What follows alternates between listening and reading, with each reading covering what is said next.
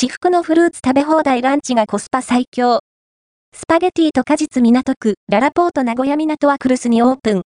港区の商業施設、ララポート名古屋港はクルス内に、スパゲティと果実が、2024年2月7日、ついにオープンしました。新鮮なフルーツを名物とするカフェレストラン、サニーオーチャードの新ブランド。種類豊富なパスタメニューと果実の組み合わせを楽しむことができるんです。